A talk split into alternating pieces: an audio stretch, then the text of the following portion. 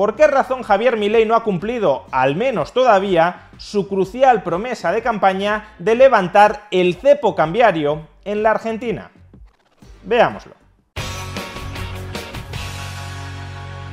En Argentina, el Banco Central vende dólares a un precio más bajo que aquel al que los vende el resto del mercado. Esto es lo que técnicamente se conoce como tipo de cambio oficial. Y a su vez, el precio del dólar en el mercado es lo que se conoce como tipo de cambio paralelo. Por ejemplo, hasta la semana pasada, el Banco Central de la República Argentina vendía dólares a 400 pesos.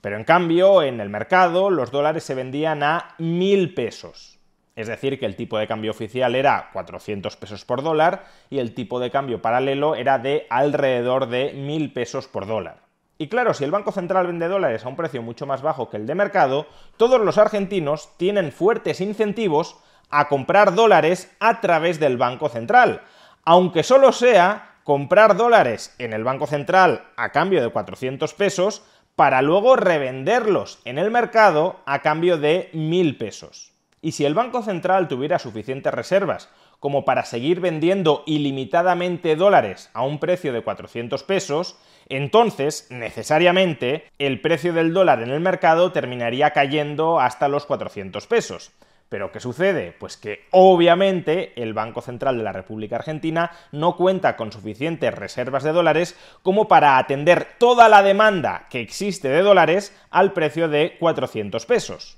Y ante esta situación, el Banco Central cuenta con dos alternativas. La primera es encarecer el dólar. Si vendiendo dólares a 400 pesos te enfrentas a una demanda que es muy superior que aquella que puedes abastecer, subiendo el precio del dólar, reducirás esa demanda. E idealmente la reducirás hasta unas magnitudes a las que puedas satisfacer plenamente, es decir, que todo el mundo que te quiera comprar dólares al nuevo precio, al nuevo tipo de cambio oficial que has fijado, pueda obtener los dólares de parte del Banco Central, porque el Banco Central cuenta con suficientes reservas de dólares como para satisfacer toda la demanda al nuevo precio que ha marcado. La otra posibilidad con la que cuenta el Banco Central cuando la demanda a la que se enfrenta de dólares es muy superior a sus reservas de dólares, es la de racionar a quién le vende y a quién no le vende dólares y cuántos dólares le vende a cada cual. Durante los últimos años, la Argentina ha optado por una combinación de ambos mecanismos. En ocasiones el Banco Central incrementa el precio del dólar en relación con los pesos, a eso se le llama devaluación del tipo de cambio oficial del peso frente al dólar, y de manera estructural, además, el Banco Central limita, restringe quiénes pueden comprar dólares y cuántos dólares pueden comprar. Esto último es lo que se denomina cepo cambiario. Una de las principales promesas de campaña de Javier Milei fue levantar el cepo cambiario, es decir, que los argentinos pudiesen comprar libremente dólares a un único tipo de cambio es decir, que no existiese un tipo de cambio oficial fijado por el Banco Central a través del cual se vendían dólares por debajo del precio de mercado del dólar respecto a los pesos. Pero de momento Javier Milei no ha cumplido con esta clave promesa de campaña. Las medidas que ha adoptado esta semana han consistido, por un lado, en mantener el cepo cambiario, en no levantar el cepo cambiario, y por otro, en devaluar el peso, es decir, en encarecer el precio del dólar en términos de pesos, concretamente devaluar el peso desde 400 pesos por dólar a 800 pesos por dólar. Y esto ha desconcertado a muchísima gente, no solo a los críticos y opositores de Javier Milei. Si habías dicho que levantarías el cepo y unificarías el tipo de cambio, ¿por qué no lo has hecho? Sino que ha desconcertado especialmente a muchos partidarios y defensores de Milei, incluso a partidarios y defensores de Milei con mucha formación académica e intelectualmente muy sólidos. Por ejemplo, el filósofo argentino muy cercano a la escuela austríaca, uno de los mayores expertos dentro de la escuela austríaca de metodología de las ciencias sociales, Gabriel Zanotti, publicó en su Twitter lo siguiente: Más impuestos, estatización de deuda pública, cepo cambiario, escuela austríaca de economía, Ah, que no se podía. Y entonces, ¿por qué lo citabas a Mises, a Rothbard, a Venegas Lynch y a Huerta de Soto? Es decir, le está reprochando a Javier Milei que por qué no ha levantado el cepo cambiario de manera inmediata. O también, en este mismo sentido, Larry White, economista estadounidense, muy cercano a la escuela austríaca, uno de los mayores expertos del mundo en teoría de la banca libre, teoría e historia de la banca libre, se preguntaba en Twitter lo siguiente. ¿Por qué Javier Milei, en lugar de devaluar el tipo de cambio oficial, no lo ha eliminado y ha levantado el cepo cambiario? Bueno, creo que son reproches y reflexiones pertinentes. Es verdad que una forma de afrontar la crisis financiera y económica en la que está ahora mismo sumida la Argentina sería levantar absolutamente todos los controles cambiarios y unificar el tipo de cambio. Hay muchos economistas, incluso no liberales, que consideran que esa sería la mejor alternativa a seguir, con lo cual si esa puede ser una salida a seguir, parece razonable que se le reproche a Milley que siendo liberal, libertario y teniendo esa posibilidad abierta, levantar inmediatamente los controles cambiarios y unificar el tipo de cambio, no siga ese camino en lugar de mantener por ahora el cepo cambiario y devaluar el tipo de cambio oficial. Y al respecto, querría ofrecer una explicación económica, otra cuestión es la filosófico-moral, pero querría ofrecer una explicación económica sobre por qué Javier Milei creo que está siguiendo este camino. Y para explicarlo me gustaría trazar un paralelismo entre la situación en la que se encuentra ahora mismo el Estado argentino, incluyendo al Banco Central de la República Argentina, y la situación en la que puede encontrarse un banco con problemas de liquidez en medio de un pánico bancario. Cuando hay un pánico bancario, los acreedores del banco acuden masivamente al banco a exigir el reembolso de sus fondos, a cobrar el dinero que les debe el banco. Y si el banco no cuenta con suficientes reservas y con suficientes activos líquidos que pueda enajenar en el mercado para obtener dinero y pagar a sus acreedores, entonces ese banco se expone a la suspensión de pagos e incluso a la bancarrota. El Estado argentino y su Banco Central están en una situación similar. Los argentinos poseen pesos y esos pesos les dan derecho a cobrar dólares del Banco Central al tipo de cambio oficial. Pero de la misma manera que el banco privado y líquido no es capaz de atender el reembolso de todos sus clientes cuando estos se lo solicitan, el Banco Central de la República Argentina no puede entregar todos los dólares que está obligado a entregar a los tenedores de pesos. Pues bien, cuando un banco privado se enfrenta a un pánico bancario, es decir, cuando muchos de sus acreedores acuden a exigirle el reembolso de sus créditos y el banco privado no puede pagar, históricamente una solución que se ha adoptado, repito, no tiene por qué ser una solución con la que estemos de acuerdo moralmente, solo estoy explicando el aspecto económico. Una solución que históricamente en ocasiones se ha adoptado es la suspensión de la convertibilidad de los depósitos, de las deudas del banco, en dinero, lo que en ocasiones se conoce como vacaciones bancarias. Vacaciones bancarias porque si se dan vacaciones a los bancos y al personal que trabaja en los bancos, pues obviamente no podemos acudir al banco que está cerrado por vacaciones a reclamarle el reembolso de nuestros derechos de cobro contra él, de nuestros depósitos. Pues bien, esa es la situación en la que ahora mismo se halla el Estado argentino y el Banco Central de la República Argentina, en una suspensión temporal de la convertibilidad. El cepo cambiario es eso. La inmensa mayoría de argentinos que poseen pesos y que quieren recibir dólares contra esos pesos al tipo de cambio oficial no están autorizados a hacerlo. O dicho de otra manera,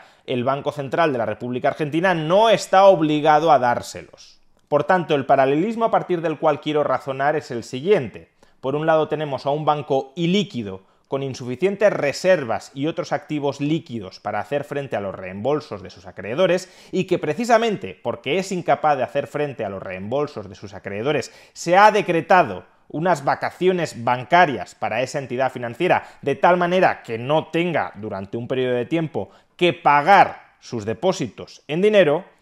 y por otro lado, tenemos al Estado argentino o al Banco Central de la República Argentina, que es incapaz de atender todas las demandas de reembolsos de dólares al tipo de cambio oficial, y precisamente porque no puede hacerlo, se ha establecido un cepo cambiario que limita los términos de esa convertibilidad. No todo el mundo que quiere dólares al tipo de cambio oficial los puede obtener contra sus pesos. Pues bien, la cuestión es, ¿Qué sucedería si levantamos la suspensión temporal de convertibilidad, si levantamos las vacaciones bancarias, en el caso de un banco que no tiene ni reservas ni activos líquidos suficientes como para atender los reembolsos de aquellos clientes que se lo reclaman? ¿Qué pasaría con ese banco y qué pasaría con sus clientes? Porque lo mismo que le sucedería a ese banco y a sus clientes es lo mismo que le sucedería al Banco Central de la República Argentina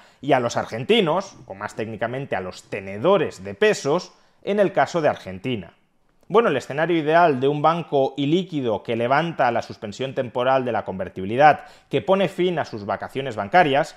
o del levantamiento del cepo, en el caso del Banco Central de la República Argentina, es que precisamente por haber levantado, por haber puesto fin a la suspensión temporal de la convertibilidad de sus depósitos, los clientes vuelvan a confiar en el banco. Algo así como si el banco ahora nos dice que puede pagarnos y la mejor prueba de que puede pagarnos es que él mismo ha decidido poner fin a la suspensión temporal de la convertibilidad de sus depósitos, ha decidido poner fin a sus vacaciones bancarias, entonces, si el banco está tan convencido de que puede pagarnos, será cierto que puede pagarnos. Y si el banco puede pagarnos, yo, depositante del banco, acreedor del banco, no tengo ninguna necesidad de acudir a reclamar el reembolso. Porque si me fío del banco, si me fío de que el banco tiene capacidad de pago, entonces sus depósitos me sirven. No tengo por qué ir a sacar el dinero del banco, sino que seguiré operando con el banco como hasta la fecha. Cuidado, en este ejemplo no es que el banco disponga de capacidad de pago, sino que los acreedores del banco se creen que tiene capacidad de pago y como confían en el banco, dejan de reclamar masivamente el reembolso de sus depósitos. Ahora bien, si se siguiera reclamando el reembolso de un número significativo de sus depósitos, entonces el banco no podría pagar, porque en este supuesto, recordemos, el banco no tiene ni reservas ni activos líquidos suficientes como para pagar a sus depositantes. Pero bajo este escenario ideal, como regresa la confianza, muy poquitos depositantes reclaman el reembolso, el banco puede pagar a esos muy poquitos depositantes y el resto de depositantes que no reclaman el cobro se quedan con unos depósitos que como no han sido formalmente impagados, porque los depositantes no están reclamando un cobro que el banco no podría atender,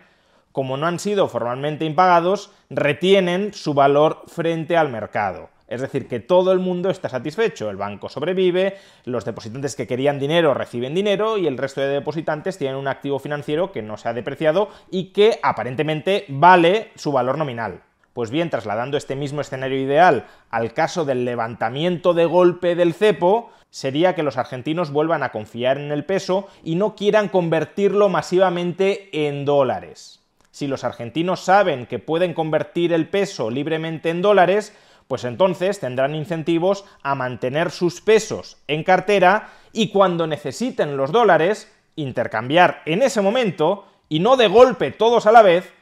intercambiar en ese momento los pesos por dólares. O dicho de otra manera, del mismo modo en que el fin de las vacaciones bancarias incrementaba la demanda de depósitos del banco, el levantamiento del cepo incrementaría la demanda de pesos y estabilizaría su valor frente al dólar. Esto es algo que puede suceder, no es algo inverosímil que ocurra. Por eso hay economistas que, quizá con buen criterio, defienden que hay que levantar inmediatamente el cepo o que hay que poner fin inmediatamente a unas vacaciones bancarias. Sin embargo, démonos cuenta de que ese escenario ideal no es el único escenario posible derivado de levantar el cepo o las vacaciones bancarias en el caso de bancos, ya sean bancos privados o bancos centrales, que tengan un profundo problema de liquidez. Si un banco privado había suspendido el reembolso de sus depósitos en dinero porque no contaba con reservas o con activos líquidos suficientes como para atender toda la demanda de esos reembolsos y de repente pone fin a la suspensión de la convertibilidad,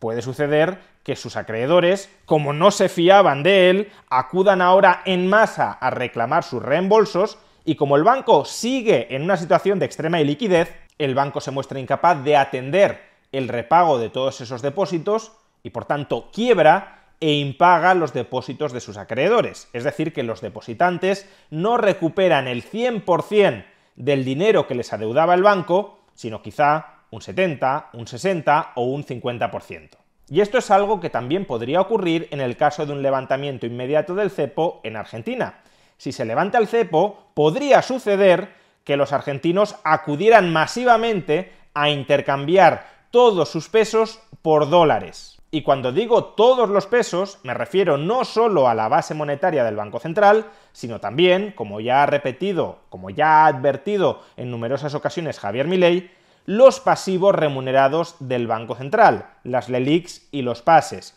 Si esos pasivos remunerados se dejan vencer, se cobran en pesos y esos pesos de nueva emisión se intercambian todos de golpe contra el dólar, lo que podría suceder, lo que sucedería en ese escenario, es que el peso se depreciaría muchísimo más de lo que ya lo ha hecho, empobreciendo aún más a los ahorradores argentinos con una mega depreciación y una mega inflación. Esa fortísima depreciación del peso, por cierto, sería el equivalente al impago de los depósitos por parte del banco privado. Del mismo modo que los depositantes no recuperaban, en caso de quiebra del banco, el 100% de sus depósitos, sino solo el 60, el 50 o el 40%, los argentinos que tengan pesos no serán capaces con 800 pesos de comprar un dólar, que eso es el tipo de cambio oficial, sino solo medio dólar, un cuarto de dólar, una décima parte de dólar, es decir, que se necesitarían 1.600, 3.000 o 4.000 pesos para comprar un dólar. Cuidado, no estoy diciendo que si levantas el cepo necesariamente vaya a suceder esto, pero desde luego sí es un escenario que puede darse si se levanta el cepo antes de haber reestructurado financieramente la situación del Banco Central de la República Argentina. Y esto es por lo que parece que ha optado Javier Milei, de la misma manera que un gestor bancario podría decir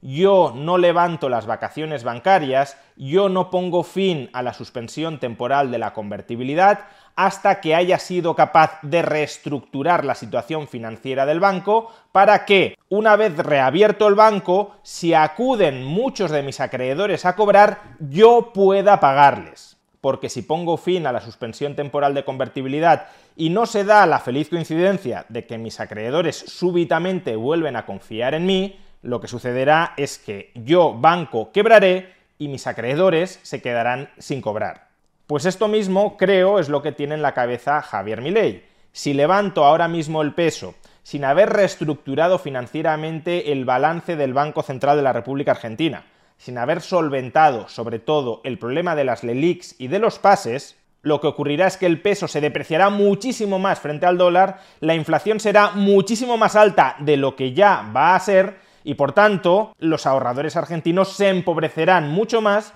que si retraso unos meses el levantamiento del cepo y aprovecho esos meses para reestructurar financieramente el Banco Central de la República Argentina, que es un banco tremendamente ilíquido a día de hoy. Este es, en suma, el análisis que, creo, de nuevo, está haciendo Javier Milei. Y he de decir que desde un punto de vista económico me parece un análisis razonable. No es que el análisis contrario, el que defiende el levantamiento inmediato del cepo no me parezca también potencialmente razonable, pero es verdad que ese escenario comporta, especialmente en la situación de absoluto descrédito y de absoluto estallido de los pasivos financieros del Banco Central, ese escenario, digo, comporta riesgos de muy alta inflación e incluso de hiperinflación. Con todo, la razonabilidad que pueda existir en no levantar de manera inmediata el cepo es una razonabilidad completamente subordinada a aprovechar los próximos meses para reestructurar la situación financiera del Banco Central y del Estado argentino en general con el objetivo de levantar el cepo más pronto que tarde, minimizando el riesgo de hiperinflación no hay ninguna justificación y sería un ataque frontal no solo a la libertad, sino a la lógica y al sentido común económico, no hay ninguna justificación para mantener el cepo de manera indefinida. Se trata, en todo caso, de una medida excepcional y transitoria para ordenar el desaguisado financiero que el peronismo dejó en el Banco Central y más en general en el conjunto del Estado argentino pero cuanto más se prolongue ese periodo de excepcionalidad y transitoriedad, más sufrirá la libertad y la economía en la Argentina.